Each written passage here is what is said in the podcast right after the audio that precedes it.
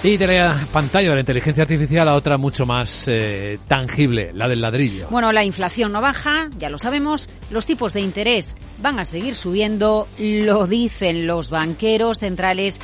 Y claro, lo más tangible para nosotros es el Euribor. Sigue subiendo. Algunas voces decían que se iba a parar en el 3,5%. Mm -mm. 3,65% ayer, niveles máximos que no recordábamos desde el año 2008. Esto quiere decir que las hipotecas van a seguir subiendo tanto las variables como el coste de la nueva producción hipotecaria, aunque vaya a tipo fijo.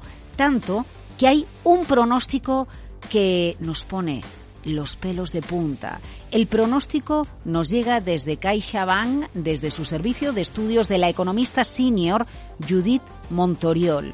Un evento inmobiliario en Madrid EFIMAT es el lugar en el que ella advierte el esfuerzo hipotecario se va al 38%. Ojo, el esfuerzo hipotecario es el porcentaje de nuestros ingresos que destinamos a la vivienda. Actualmente en el 33%. Recomienda a los expertos que nunca supere el 30%, pero bueno, podemos entender que el 33% prácticamente es un tercio de nuestros ingresos. Se va a ir en este primer semestre del año al 38%. Por un lado, por la subida del Euribor, imparable, ya casi nadie se atreve a decir dónde van a estar los tipos de interés, aunque ayer circulaba un informe que señalaba que al 5% pueden llegar en la eurozona como no se controle la inflación. La otra clave, las eh, alquileres, porque aunque están topados al 2%, hay nueva vivienda que entra en el mercado del alquiler y esa ni muchísimo menos lo hace con un incremento del 2% sobre el precio previo. Lo está haciendo, los incrementos que están mostrando los nuevos pisos en alquiler